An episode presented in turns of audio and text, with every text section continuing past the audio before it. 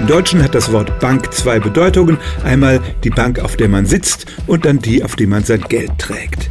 Die haben einen unterschiedlichen Plural, nämlich die Bänke und die Banken. Aber die beiden Worte haben einen gemeinsamen Ursprung. Das moderne Bankenwesen stammt aus Norditalien, aus der Lombardei und dort begannen im 12. Jahrhundert aus Spanien geflohene Juden ihr Geldwechselgeschäft aufzubauen. Sie hatten ihre mobilen Stände auf den Märkten, auf einer Bank oder einem kleinen Tisch. Banco kann im Italienischen auch Schreibtisch heißen.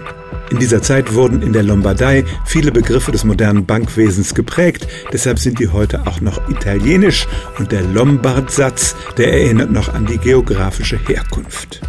Wenn einer der Händler sich bei seinen Geschäften übernommen hatte oder betrügerisch handelte, dann wurde seine Bank auch schon mal vom wütenden Mob zerstört. Das hieß dann Banco Rotto, kaputte Bank oder eben auch Bankrott.